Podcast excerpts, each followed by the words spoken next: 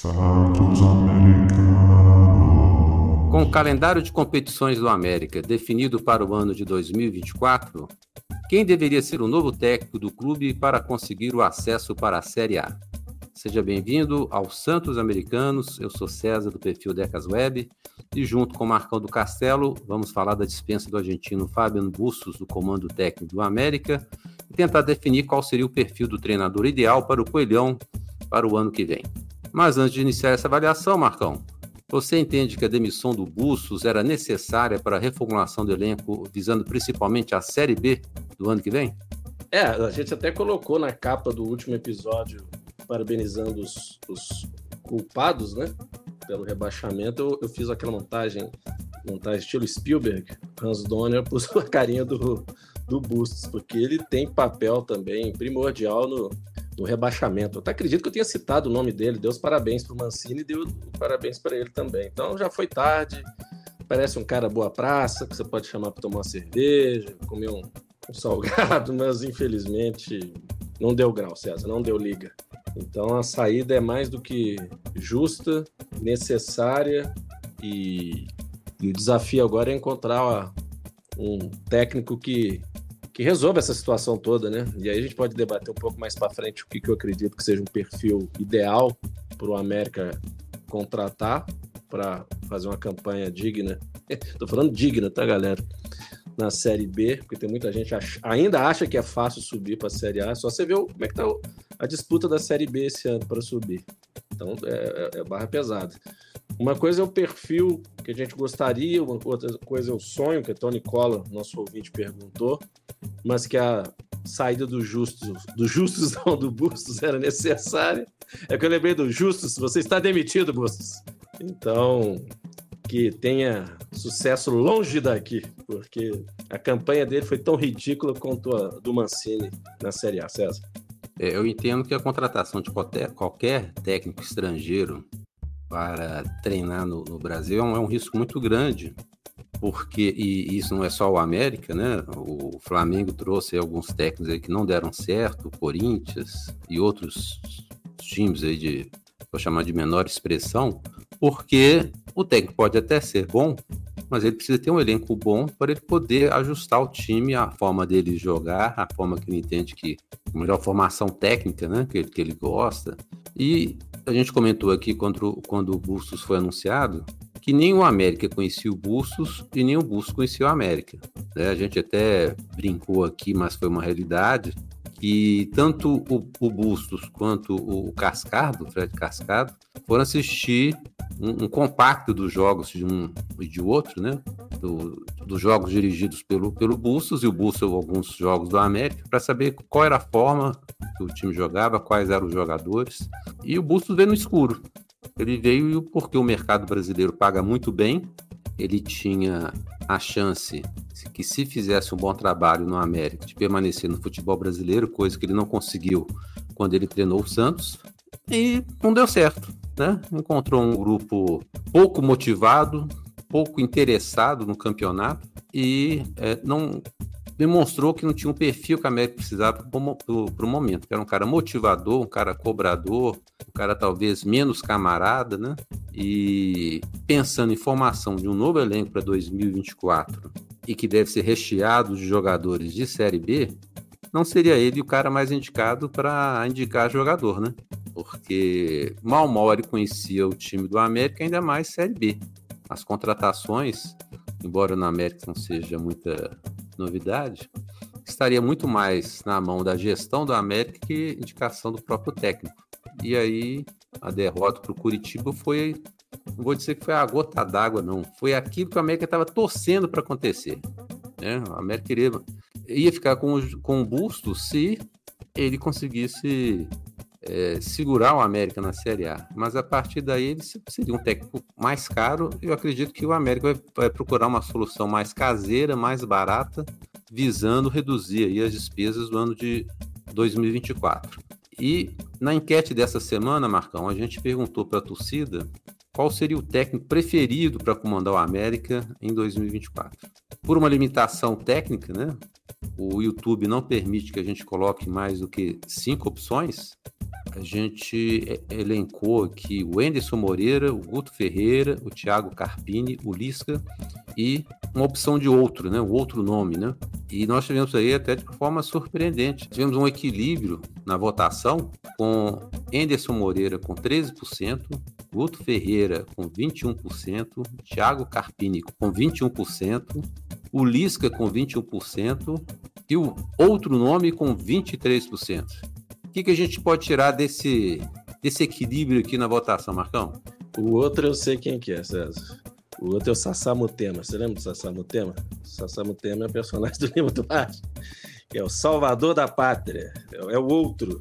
Isso demonstra que o mercado também de técnicos, ou o perfil ideal para a América, é, é, é, o desafio. Se você parar para pensar que no, nos dois clubes rivais aqui, um técnico é o Luiz Felipe Scolari e o outro que foi efetivado como técnico provisório é o Paulo Autuori, gente. Aí o pessoal fica reclamando de renovação de técnico, sendo que o Luxemburgo era o, o nome mais cotado para entrar no lugar lá do Zé Ricardo. Então, achar técnico também é muito complicado porque os que estão teoricamente na prateleira de cima, o salário não deve ser muito lá em conta. O América não tem costume de ser arrojado em contratações de treinadores, tanto que o Givanildo veio e voltou várias vezes, e tem gente que quer o Givanildo, hein, César? Eu ouvi algumas figuras falando do Givanildo. Se a gente colocasse o Givanildo na enquete, eu acredito que até ele ganharia. Mas mostra que o, essa entrada de técnicos estrangeiros, principalmente portugueses e técnicos da, da América do Sul, é uma tendência mesmo, porque os nomes que estão aí, os grandes vencedores brasileiros, já estão em final de carreira. Scolari, Luxemburgo, tal do Paulo Autuori. Esses caras já, já deram o que tinha que dar, né? Já deram. Mas os nome, o nome dele sempre aparece. E aparece o Mano Menezes. Tô falando que o Mano Menezes já é velho como treinador, não, mas é uma figura já carimbada.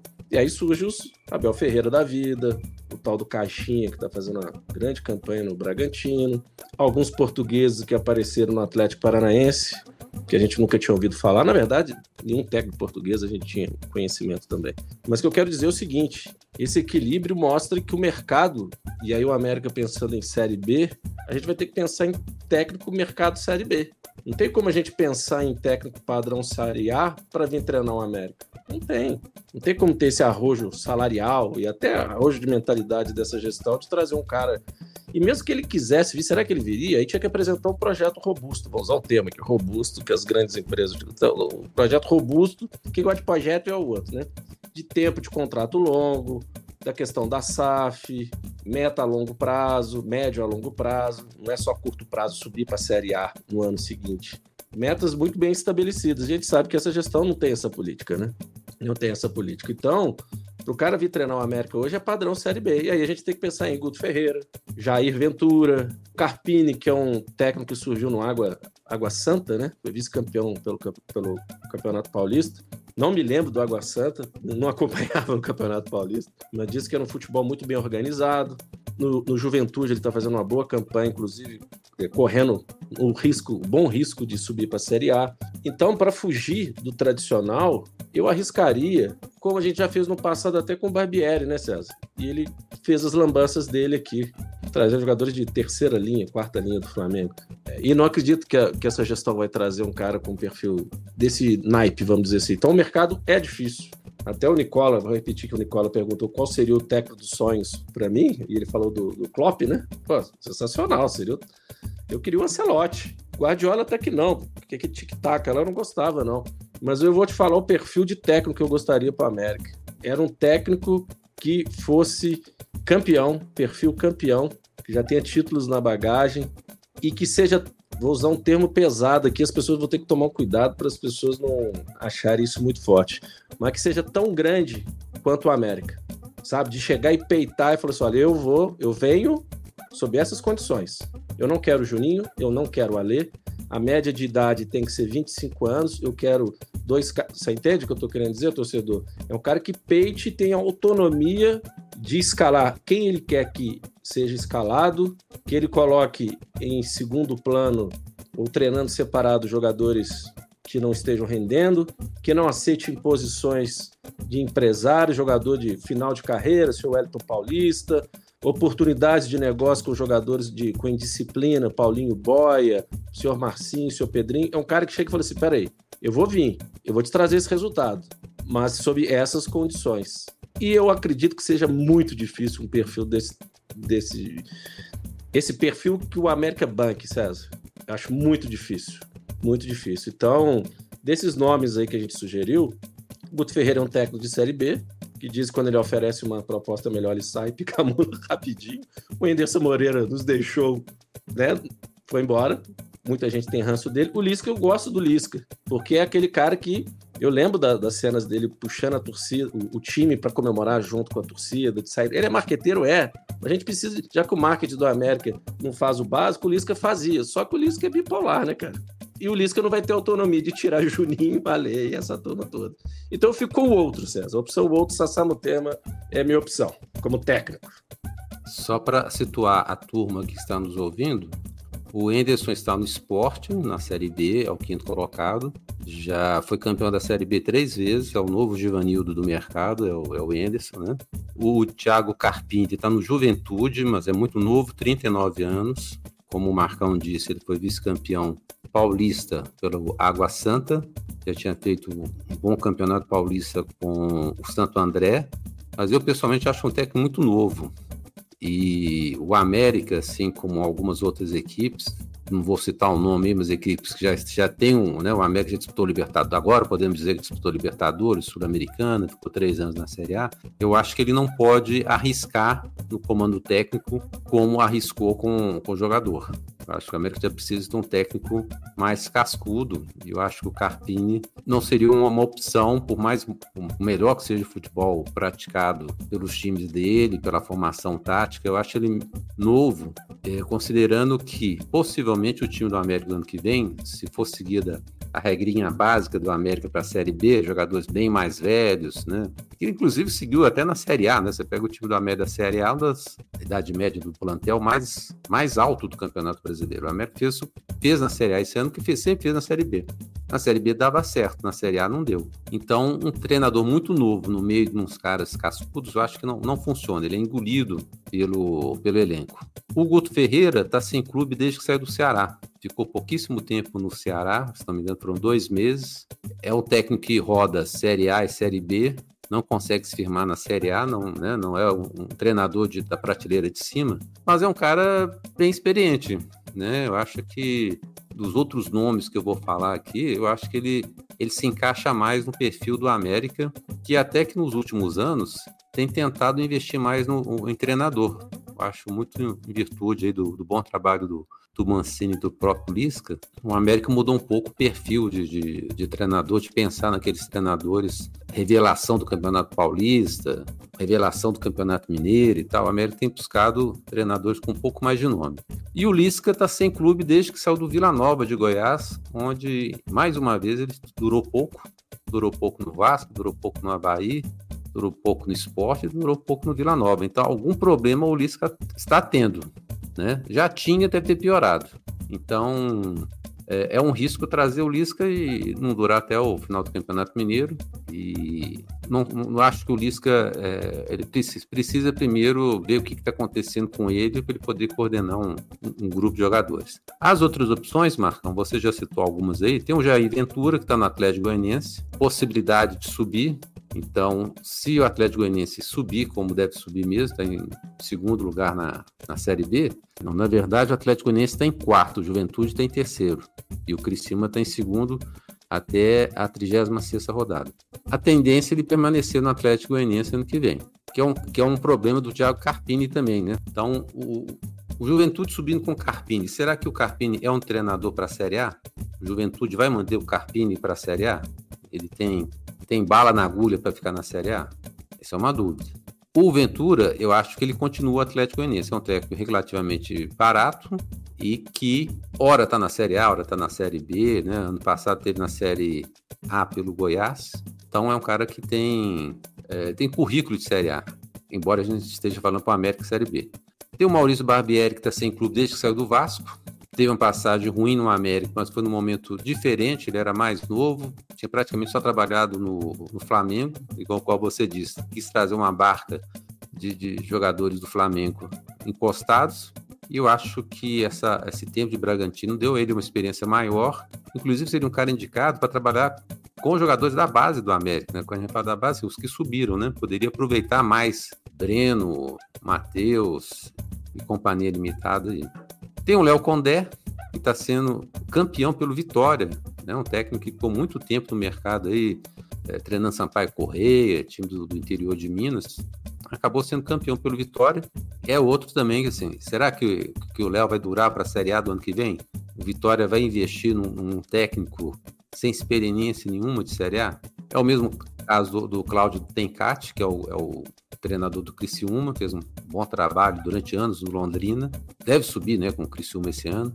E aí vem aqueles que já estiveram na Série A, como o Eduardo Barroca, como Marcelo Oliveira, que está sem clube desde o final de 2020, Roger Machado, sem clube desde que largou o Grêmio no final de 2022, e o Odair Helman, que está sem clube desde o Santos no meio desse ano. Então nós, você vê que a gente tem nomes aí de Série B, técnicos de Série A, que podem estar esperando uma oportunidade de pegar algum clube de Série A para o ano que vem e possivelmente rechaçariam um, convite do América. Então opções tem.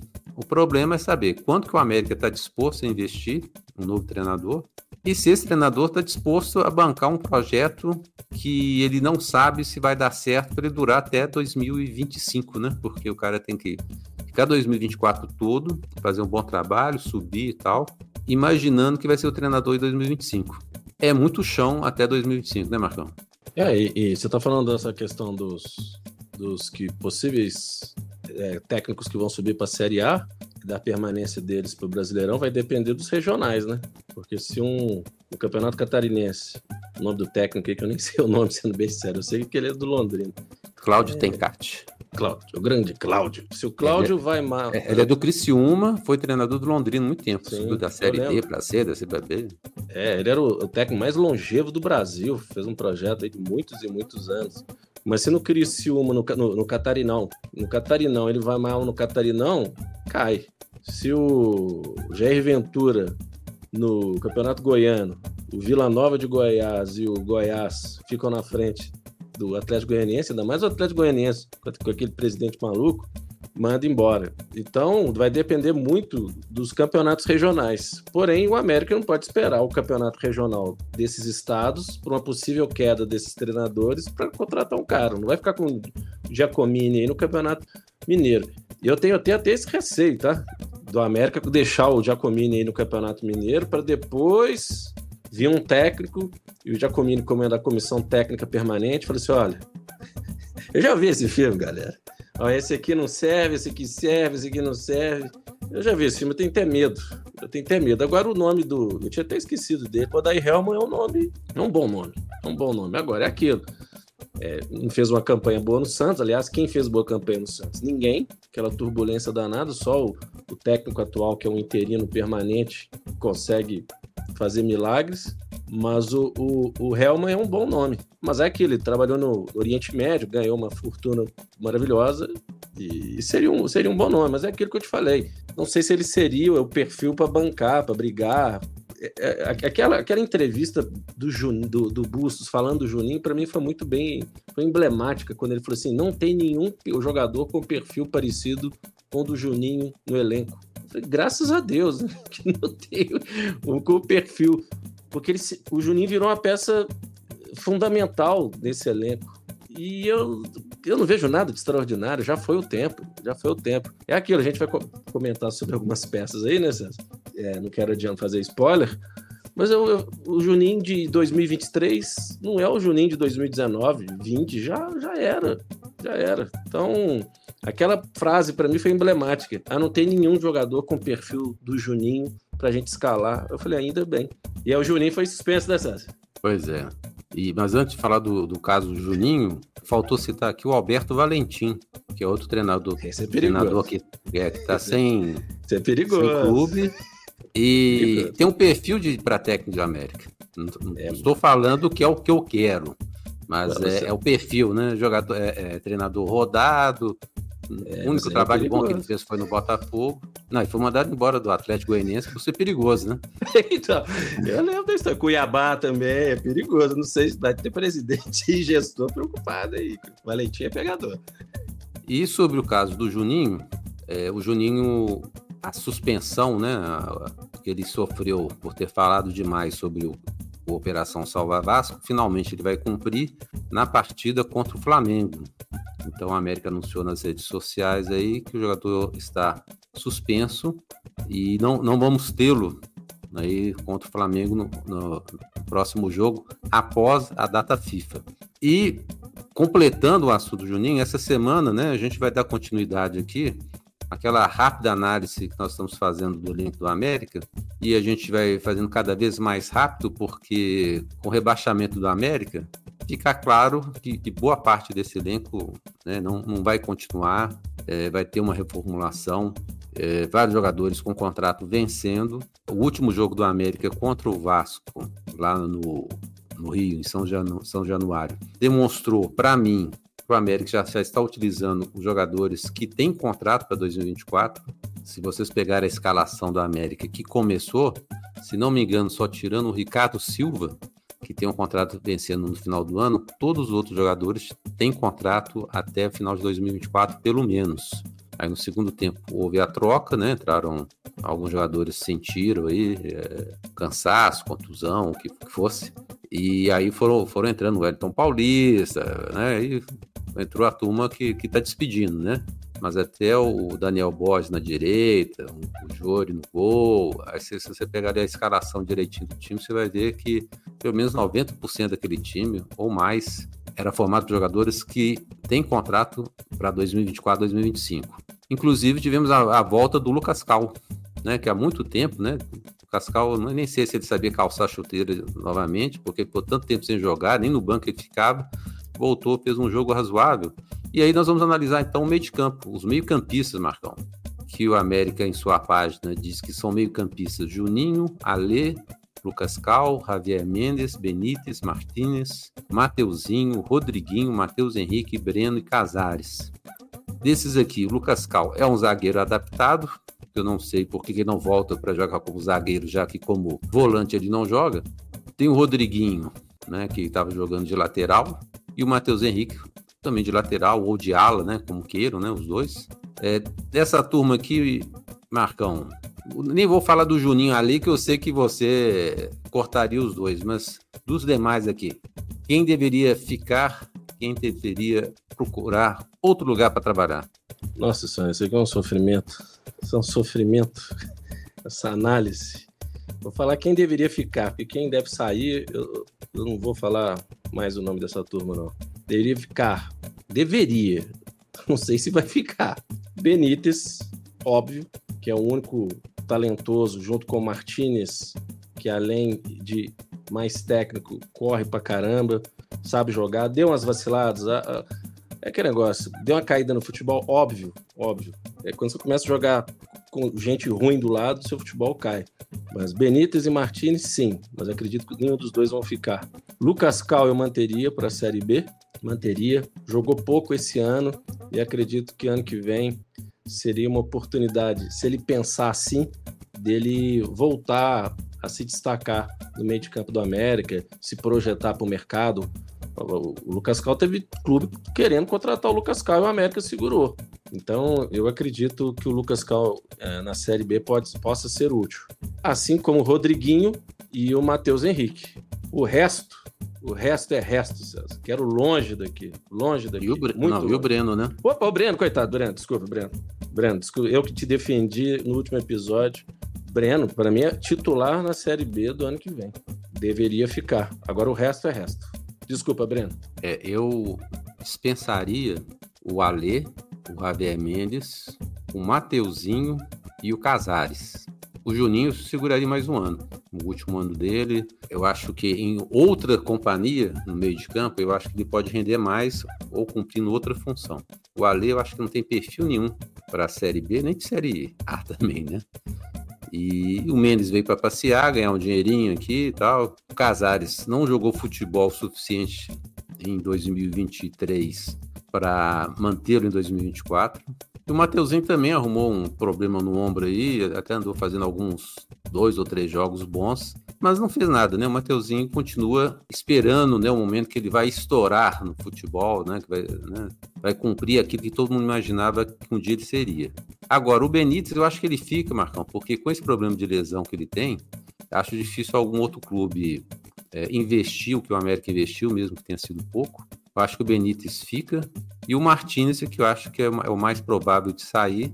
Como você disse, andou cometendo aí umas, umas falhas, assim, às vezes um excesso de individualismo, mas é um, é um jogador que às vezes tenta fazer sozinho porque não tem com quem jogar, né? Então, ele às vezes ele abusa, né?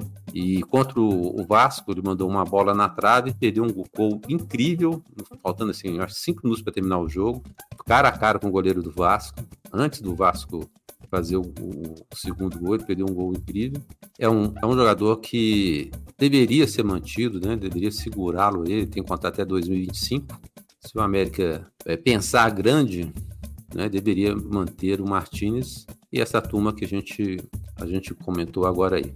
O Cal você manteria ou não? Ah, é, o Cal eu, eu manteria. Eu acho assim, o Cal é um cara meio é, é, meio pesado falar isso, mas eu acho ele meio injustiçado, assim, né? Não, não vou falar que ele é craque, nem que ele é um, é um grande jogador, não, mas eu acho que ele poderia ser melhor utilizado, né? A gente viu aí, ele não é pior que o Javier Mendes, ele não é pior do que o Alê.